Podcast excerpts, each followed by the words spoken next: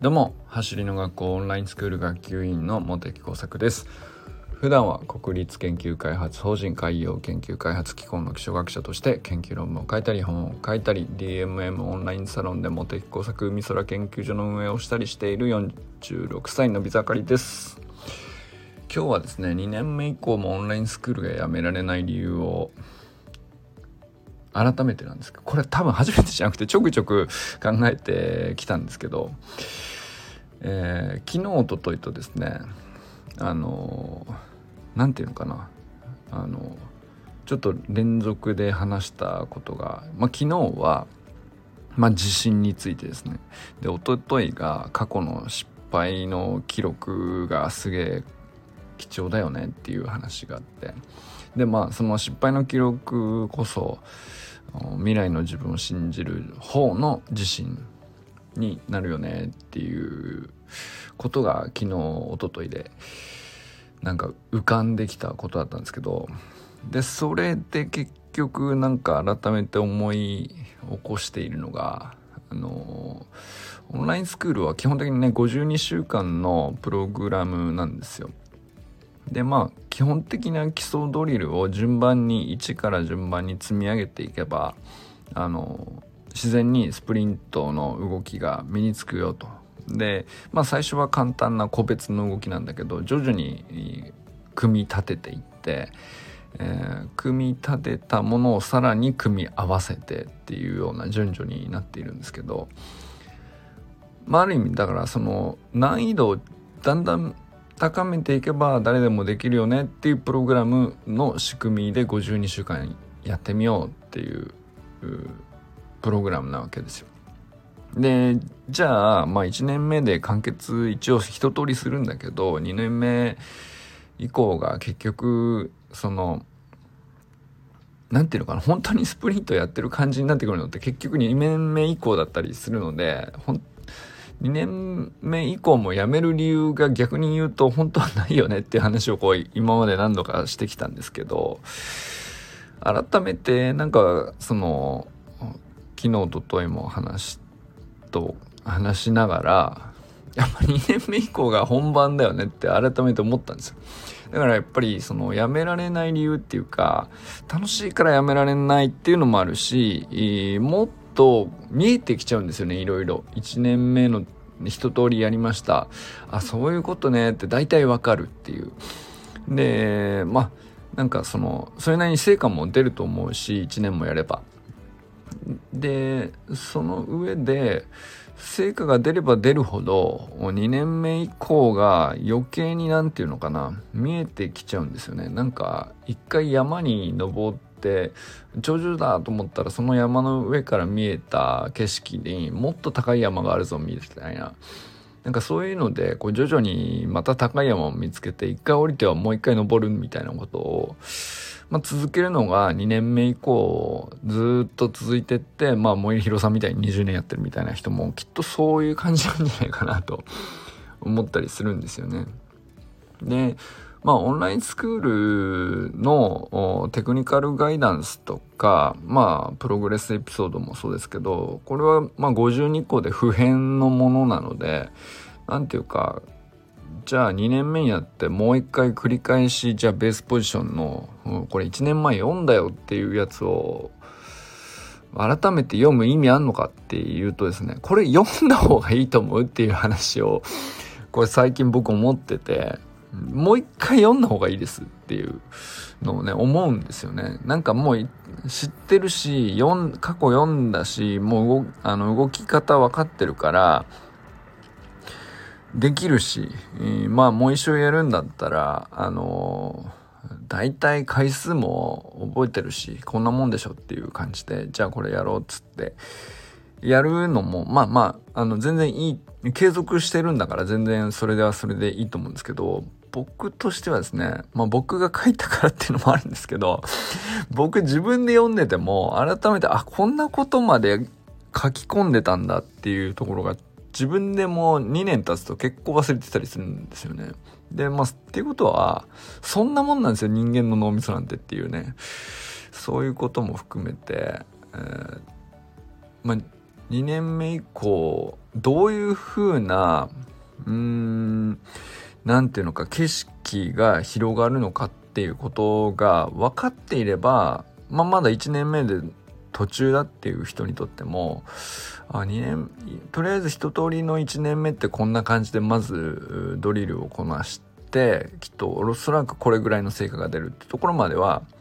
あの何て言うか信じていいっていうか未来の順分を信じるっていう意味では昨日の文脈からいくとそこに関してはね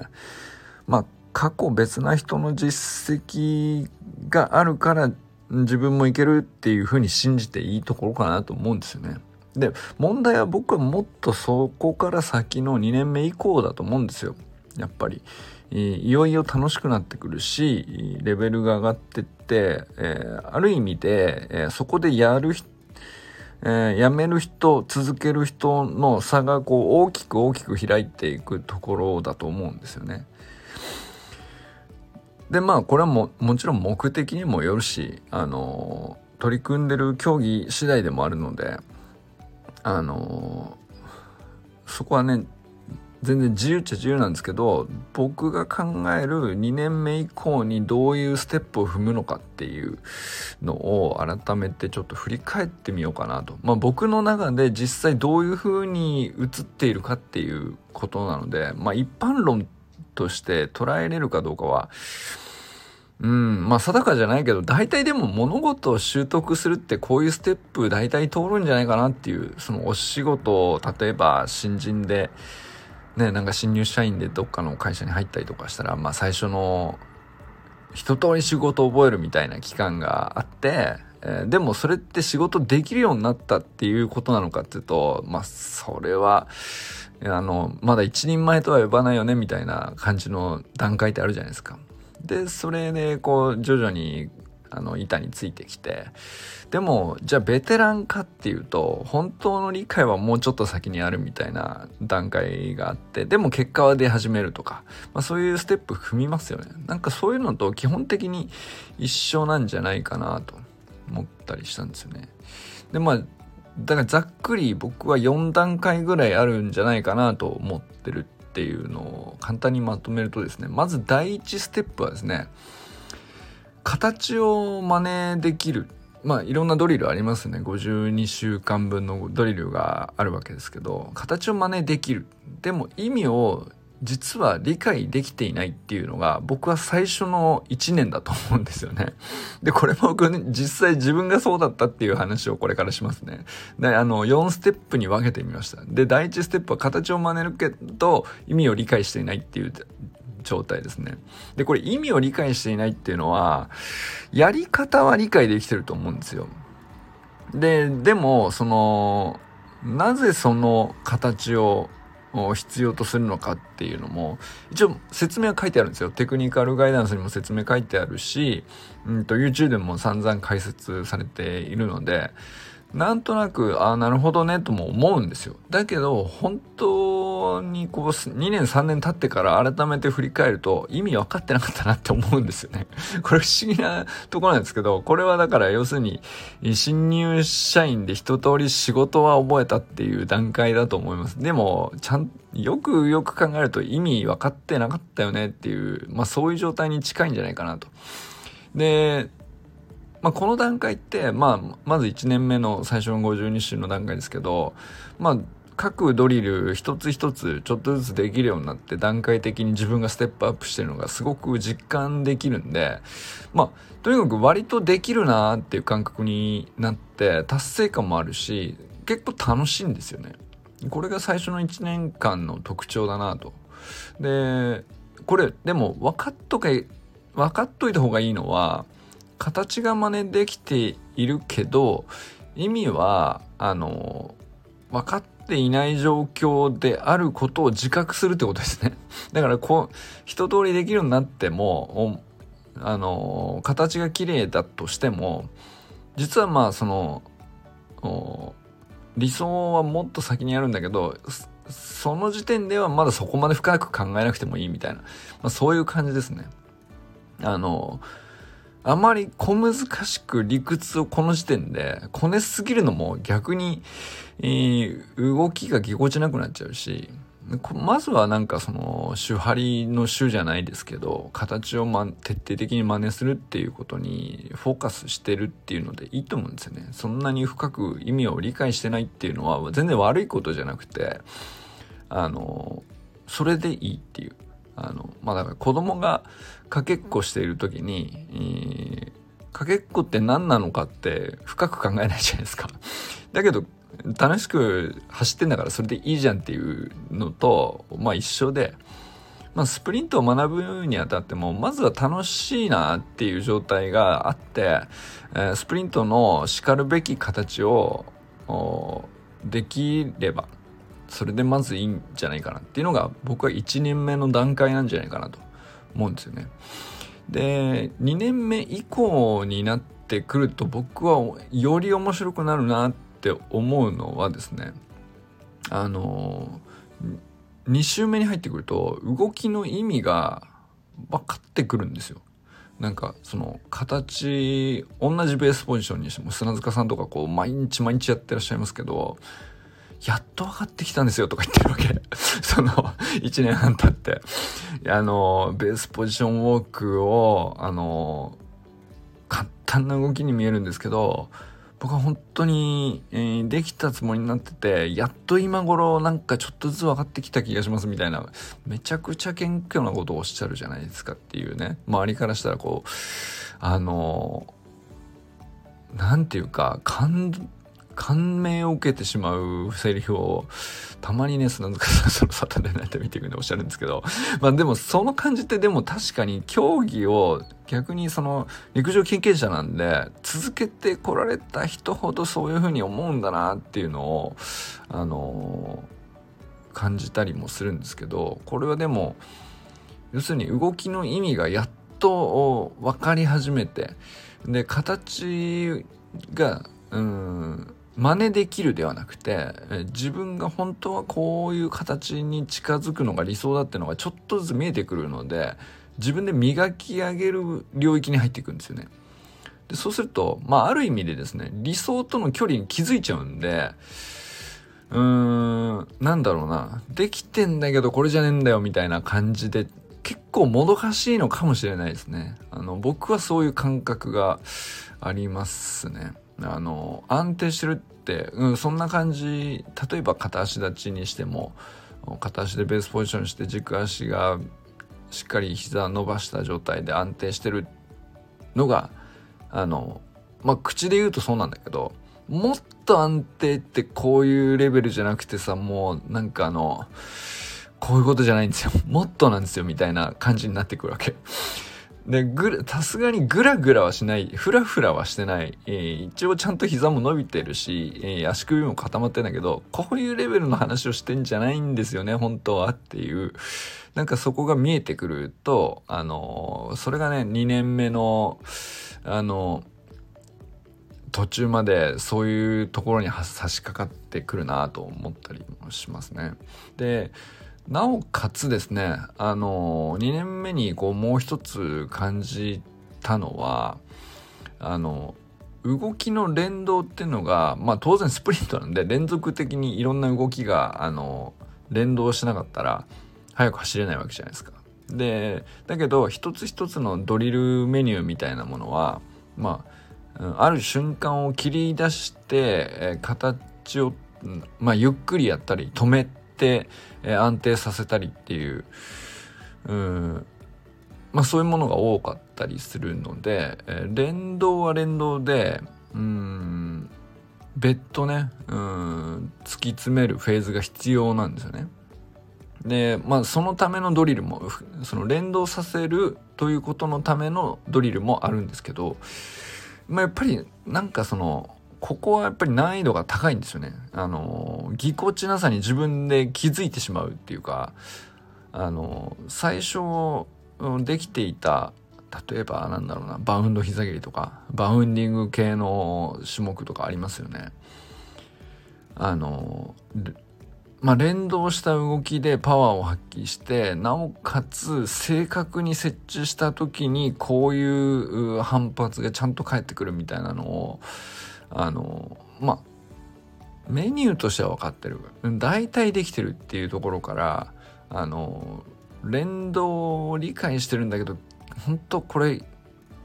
ちょっとぎこちないっていうことに自分で気づいちゃうんですよ。でそうすると複数の動きが噛み合ってないことにうん初期のただ形を真似してた時よりもあの余計細かいセンサーが自分の中でこう育ってくるっていうかななんかそういう感じで噛み合ってないことが苦しくなったりとか なんかそういうフェーズもあるなと思ったりしましたね。ここはある意味一番そのまあ、苦しいっていうの表現が合うのか分かんないですけどあのなんだろうな研究心としては一番くすぐられます。でだけど一番なんだろうなうん達成感みたいなものからは遠くなる実機的に遠くなるというかなかなかうまくいかんなっていう思う方が僕は長いんじゃないかなっていう。例えばスタートダッシュとか僕はめちゃくちゃ苦手で、えー、全然なんかできてる気がしないっていうのが1年ぐらいあったんですけどまあ今でもねそのできてるわけじゃないけどあの何ていうのかな。あこういうことねっていうあの納得に少なくとも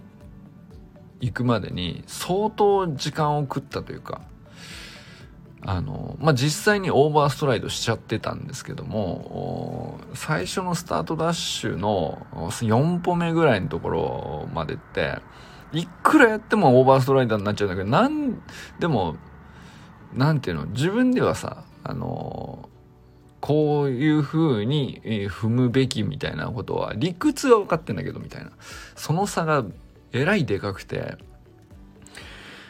まあ、ある意味苦しかった。っすかね。でも、なんか、ハマってもいましたね。一番ハマってるといえばハマってたかもしれないですね。結構苦しかったかなっていう気もします。で、その次にですね、あの、いずれこれが来たらいいなって話の段階になってくるんですけど、僕はまだだか経験してるとは言えないんですが、あの、要するになんか、森弘さんとかみたいにこうずっと陸上やってて、えー理解もめちゃくちゃ深い人で、で、なおかつ自分で、うん、メニューを組み立てたりとか、自分のコンディションに合わせてとか、まあ、それこそ理学療法士でもあり、スプリンターでもあるみたいな人はさ、もう自分の体に対する理解がめちゃくちゃ深いので、やっぱりこういう領域に入っていくんじゃないかなっていうのが、これは、あの、見てて思うって話で、僕の実感っていうとまだおこがましいレベルなんですけど、これがステップ4で体が理論体が理論を理解するっていう状況。でそうするともう完全にね動きがね自然と連動しちゃうっていう結果連動しちゃう。体が理論を理解してる。頭で分かってるとかじゃないっていう。そういうレベルに入ってくるとおそらくなんですけど頭で思い描いた動きっていうのはあのおおむねこう表現する表現できるのでこうしてみようかなって試そうと思えばあのできるしいやこっちの方がいいんじゃないかなって変えようと思えばそれもできるしだけどどっちがいいのかはあのどっちでもいいんだけどっていうレベルになってきてどっちで表現するのがあの今の自分の体にとっては一番負担がなくて一番力を発揮できてあの自分の目的に合ってるかみたいなことを選択して、えー、みたいなね。そういう喜びに満ちた感じっていうか。これはねあの市販代みたいな感じですよもうなんかね。で、だからここまで来るとやっぱりインストラクターさんだなっていう風格じゃないですけど、まあ、やっぱり森弘さんレベルとかは、もう全然こう、う分かってる理レベルが頭で分かってるとかじゃないなっていう。言葉で話してって共通言語としては同じ走り革命理論はこうだよねっていう話をしてはいるんですけど、なんかね、もう体のあらゆる筋肉があの基本的にあの何て言うの？森弘さん自身の言うことを聞いてくれるみたいな雰囲気に見えるわけ。で、まあ森弘さん自身においては全然向上の余地があると思って20年間走り続けてるんでしょうから、まあ、そんな風に本人は思ってないかもしれないけど、まあ僕らぐらい、こう、まあ、初めて2、3年ぐらいの人からするとさ、20年走ってる人たちって、そういう領域に見えたりするんですよね。思い描いた動きをこう表現する喜びを感じてらっしゃるんでしょうねっていう、そこになれたら人生豊かでしょうねっていう感じですかね。あの、だから、まあ、ここまで行くかどうかは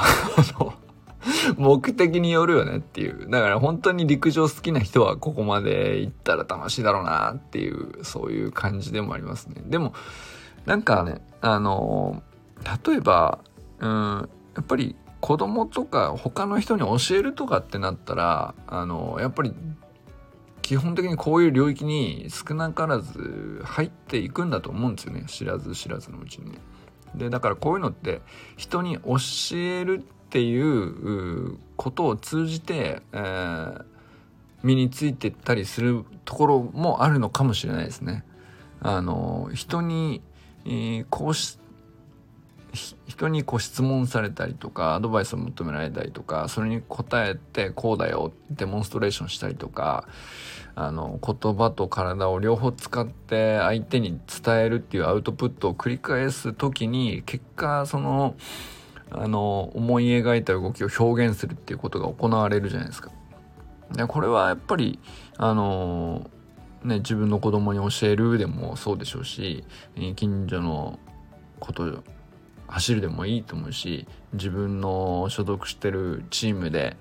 えー、みんなでスプリント学ぶでもいいと思うんですけど、まあ、そういうことって結構この領域のステップ4をあのまあ突き詰める段階というかそういう何て言うかあのステージに入ってくるのかなと思ったりしますね。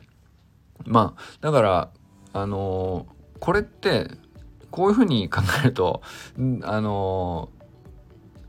どう考えても1年で終わるわけないっていう道筋が見えてくると思うんですよね。で僕はまだ3年、えー、弱しかスプリントをやってないわけですけどまあでも3年経つとこの最初のステップ1から3の途中ぐらいまでの実感はあるんですよね。で、これはもう全てやってるメニュー自体は A スキップずっとやるんですよ。ベースポジションウォークはもう一生やるんです。えー、なんだけど、一生やっても全然そのやる旅ごとに見えてるものが違ってて、うん、登ってる山の高さも違ってるっていう感じなのかなそれがねなんか2年目以降も結局オンラインスクール続けているっていうやめる理由が逆にないよねっていう状況を、まあ、うまく説明するんじゃないでしょうかっていうのが僕の理解ですね。どうですか ?2 年目、2年以上やってらっしゃる方、どう思ってるんでしょうかっていうね あの、一回聞いてみたいなっていうこともありますけど、あの、まあ、あの、なんとなく続けていても、後から、まあ言われればそうかもしれないってなるかもしれないし、うんと、まあそれでもいいんだけど、まあ1年目の途中の段階で2年目以降もこういう風に続けていくっていう余地があって、道筋があって、あの、ドリルを一通り覚えたら次はこういう段階のレベ次の上のレベルがあってそれも楽しより楽しいっていうことをあらかじめ知っとく方がやっぱりなんかモチベーションも上がるんじゃないかなっていうのも思ったりしたのでまあよかったらねあの2年目以降も続けていらっしゃる方はねそれは自分はどういうところにやりがいを感じてるとかこういうのが楽しくてやってますよとかあのぜひ教えていただければなと思ったりしました。ということで今日は2年目以降もオンラインスクールがやめられない理由について考えてみました。ということでこれからも最高のスプリントライフを楽しんでいきましょう。 Vamos